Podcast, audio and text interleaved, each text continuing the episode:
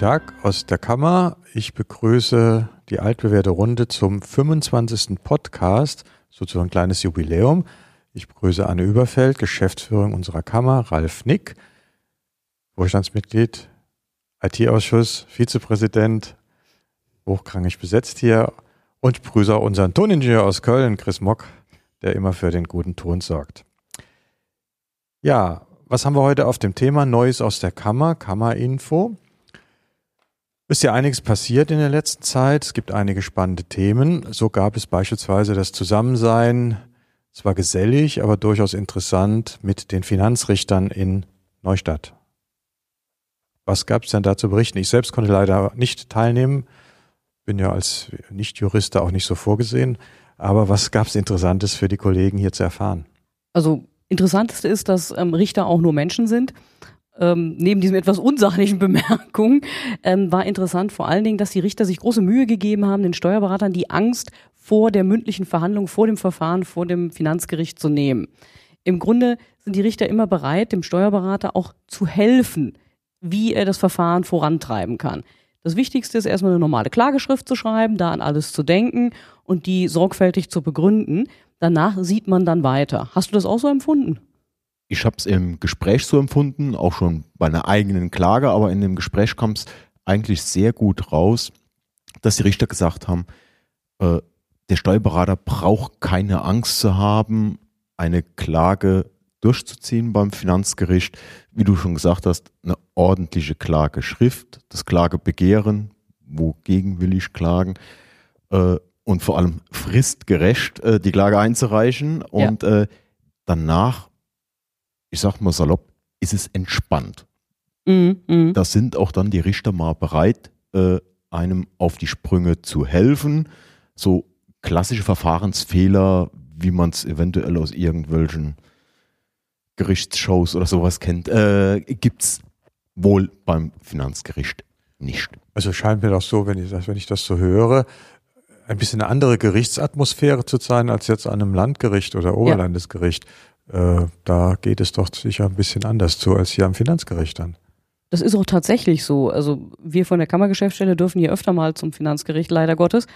Und tatsächlich die Atmosphäre ist nicht locker, aber sie ist durchaus so, dass Hilfestellung gerade in Verfahrensfragen gegeben wird von den Richtern. Natürlich nicht fachlicher Art, ist ja logisch, das ist nicht deren Aufgabe. Aber wenn Verfahrensfehler drohen, helfen die Richter. Also da kann sich jeder Steuerberater auch drauf verlassen. Ja, und ich denke mal, das ist für die Kollegen auch wichtig, ähm, so die Angst zu nehmen, sagen, oh, was passiert, wenn ich irgendeinen Antrag nicht rechtzeitig oder irgendwas vergesse, einen Antrag nicht rechtzeitig stelle, äh, dass sie da die Richter einem auf die Sprünge helfen. Mhm, mh. Ja, ich denke schon, dass Kollegen da äh, eine gewisse Hemmschwelle haben, wer das nicht jede Woche macht, und das sind da die meisten. Ähm, das hat man so ein ungutes Gefühl, macht man alles richtig, und wenn man da selbst auftreten muss, das ist ja auch ungewohnt, eine ungewohnte Situation. Ähm, ich selbst habe es eigentlich auch nie gemacht, weil wir im Prinzip immer mit einem Anwaltsbüro das zusammen abgewickelt haben. Also ich kann mir gut vorstellen, dass ich da auch, naja, mit einem unguten Gefühl hingefahren wäre, weil man das einfach nicht täglich macht. Es gab aber auch noch da etwas zum Thema Mediation, habe ich gehört. Äh, das ist mir neu gewesen und ich denke gar nicht uninteressant. Ja, erstaunlicherweise gibt es auch beim Finanzgericht eine Mediationsrichterin. Es gibt nicht jedes Verfahren ist dafür geeignet, aber es gibt Verfahren, insbesondere da, wo das ähm, Finanzamt auf der Gegenseite Ermessensspielraum hätte, dass man da tatsächlich eine Mediation beantragen kann, statt eines streitigen Verfahrens.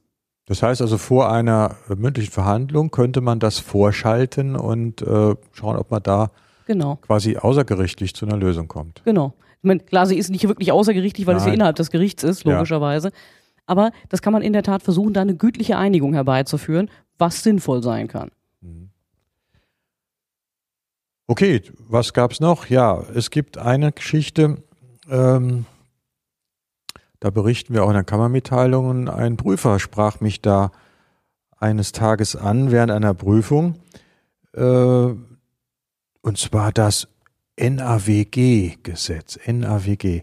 Ich stand da wirklich äh, mit fast 30 Jahren Berufserfahrung, habe ich noch nie gehört. Es geht hier um Arbeitsverträge und ähnliches, kommt das aus dem Arbeitsrecht. Äh, das erste, was ich gemacht habe, ich habe meine Kammer mal angerufen und habe gefragt, ob man das da kennt. Und in der Tat, äh, da bekam ich Hilfe. Hier wurde mir geholfen. Tja, es Anne. gibt tatsächlich ein sogenanntes Nachweisgesetz, erstaunlich aber wahr. Und das regelt, vereinfacht ausgedrückt, dass jeder Arbeitgeber für seinen Arbeitnehmer zumindest die Grobstrukturen des Arbeitsverhältnisses schriftlich festhalten muss. Wann fängt's an, wann endet's, was gibt's an Kohle, etc. Und das muss zumindest protokollartig festgehalten sein und dem Arbeitgeber, Arbeitnehmer übergeben werden. Und wenn man das nicht macht, dann hat möglicherweise der Arbeitnehmer Schadensersatzansprüche. Wenn man natürlich einen Arbeitsvertrag hat, dann braucht man das nicht, das ist klar. Aber für diejenigen, die keine Arbeitsverträge haben, und davon habe ich gehört, soll es doch tatsächlich noch Menschen geben, für die greift zumindest das Nachweisgesetz. Ja, das gibt's in der Tat, dass, dass es in Firmen keine schriftlichen Arbeitsverträge gibt. So ungewöhnlich ist das nicht.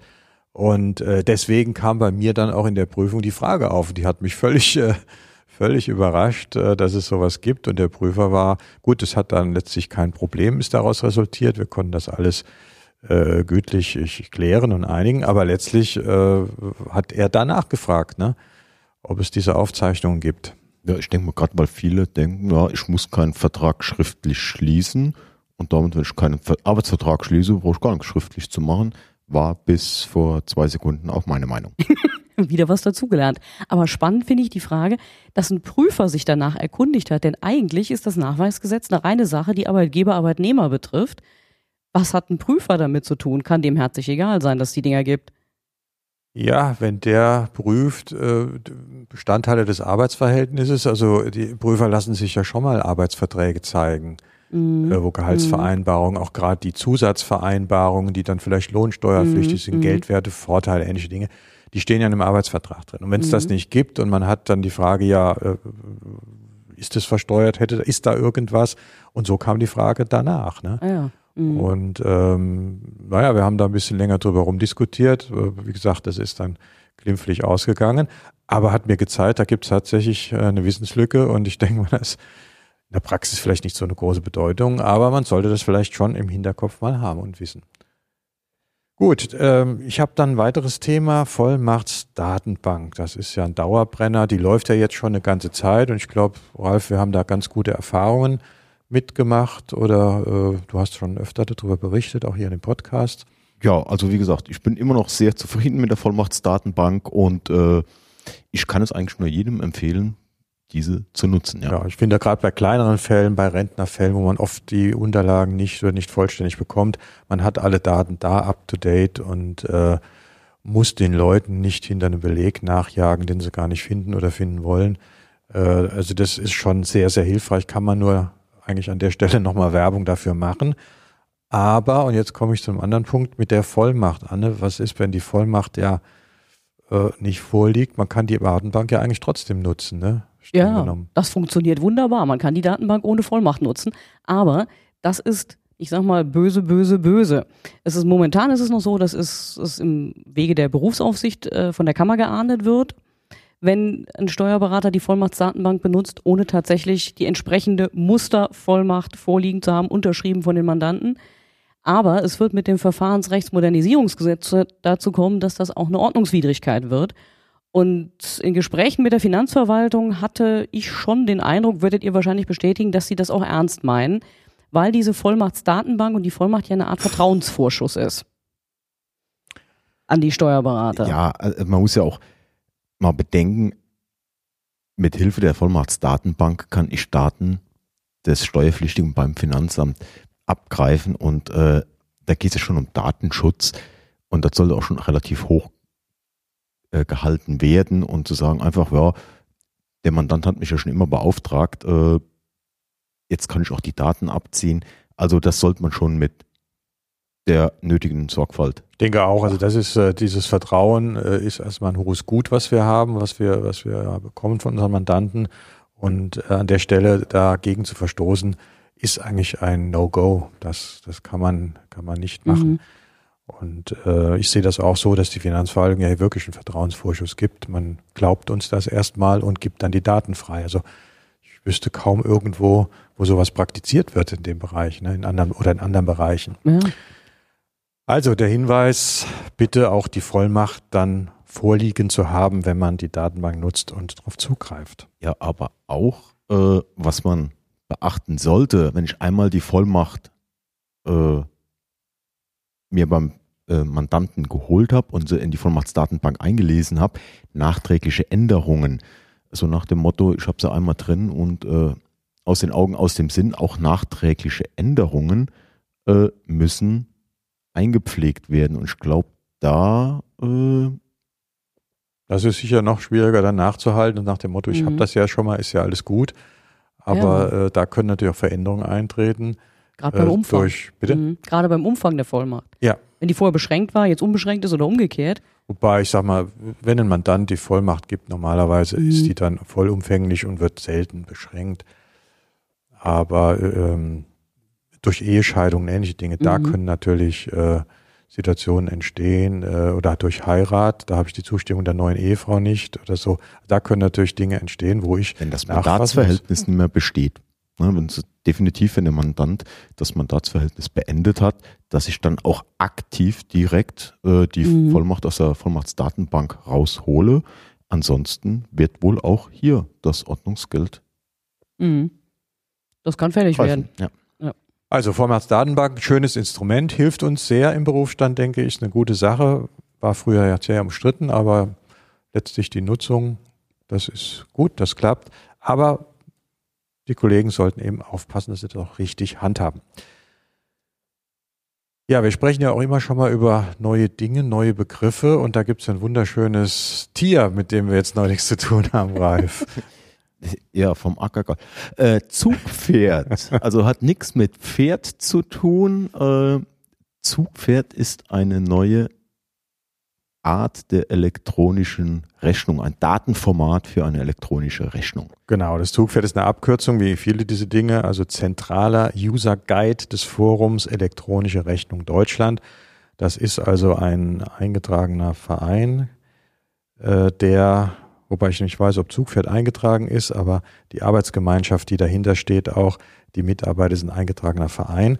Und hier hat man sich darum gekümmert, äh, eine einheitliche Plattform für Rechnungen zu schaffen, die also weiterverarbeitet werden können, also nicht eine einfache Word-Datei, sondern die Zahlen stehen in einer wiederverendbaren Datei ähnlich wie es bei, den, bei der elektronischen Bilanz ist für die Finanzverwaltung. Auch da sind die Dateien in dem HTML-Format oder XBRL-Format ist es, äh, die sind ja weiterverarbeitbar.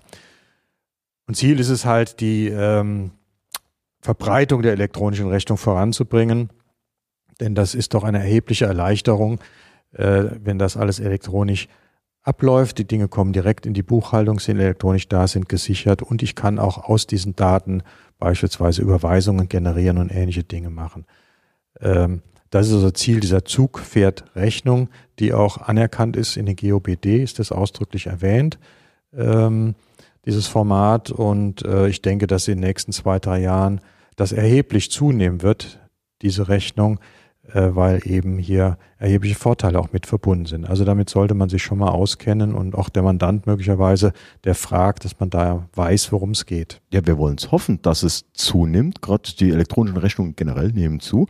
Äh, wir verbuchen in der Praxis vermehrt äh, mit elektronischen Rechnungen und wer sich da so ein bisschen mit, ähm, äh, wie heißt es, Unternehmen online oder so hat, auskennt, da ein bisschen drin ist, äh, da erkennt ihr momentan noch eine sogenannte OCR-Erkennung zum Beispiel irgendwelche Daten aus einer Rechnung.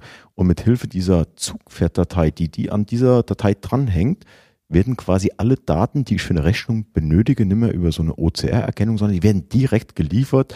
Und ich habe, wie du schon gesagt hast, mit Überweisungen, mit Verbuchungen gar keine. Das heißt, ich habe eine hundertprozentige Erkennung, es ist genau. nicht Zufallstreffer wie beim OCR, da gibt es ja schon mal ein Problem. Also hier wird das 100 Prozent erkannt.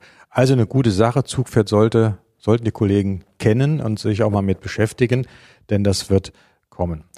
Ja, was hatten wir sonst noch für Aktivitäten, Anne? Jahresempfang, da waren wir präsent. Jahresempfang der Wirtschaft in Mainz, immer eine große Veranstaltung. Diesmal wieder mal mit unserer Bundeskanzlerin zu Gast.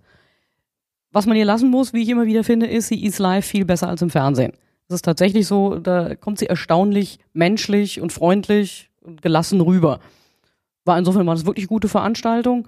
Ja, was haben wir dann gemacht? Dann haben wir in Sachen Wahlkampf so in Rheinland-Pfalz, am Sonntag sind ja Wahlen gewesen. äh, ja, wir produzieren ja etwas früher, als genau. es erscheint. Da gibt es dann also, schon mal solche Wenn der Podcast erscheint, sind Wahlen gewesen und wir wissen mehr. Jedenfalls haben wir im Vorgriff auf die Wahlen ein Wahlforum veranstaltet, äh, haben die finanzpolitischen Sprecher der Parteien auf die Bühne gebeten und mal so ein paar Wahlprüfsteine erarbeitet, zu denen sie sich äußern konnten. Ja, es war eine schöne Veranstaltung. Ich, wir waren ja beide da, Ralf, ja. du warst auch da.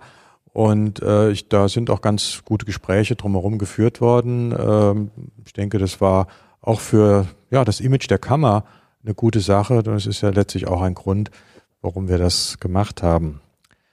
Ja, zum Abschluss große Einladung. Wir stehen kurz vor den oder vor der Kammerversammlung für 2016, Anne. Gibt es die genauen Daten von dir?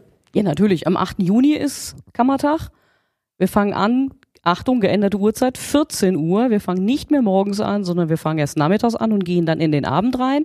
Wie immer gibt es am Anfang die Formalien und danach kommt äh, Professor Dr. Dr. Radermacher, ein Zukunftsforscher, Mitglied des Club of Rome und wird uns ein bisschen was zum Thema Zukunft, aber auch zum Thema Zukunft und Digitales sagen. Nicht Digitalis, sondern Digitales. Okay, also interessanter Vortrag. Mal eine andere Zeit, anderer Tag. Wollen wir mal gucken, äh, wie das ankommt. Können wir also die Kollegen nur herzlich bitten und einladen, zu kommen, Interesse zu zeigen und ja, so auch ein bisschen die Kammerarbeit letztlich zu unterstützen. Also 8. Juni in Mainz im Atrium Hotel. Okay, dann war es das für heute mit unserem Podcast. Ich danke allen Beteiligten und bis zum nächsten Mal. Tschüss. Tschüss. Tschüss.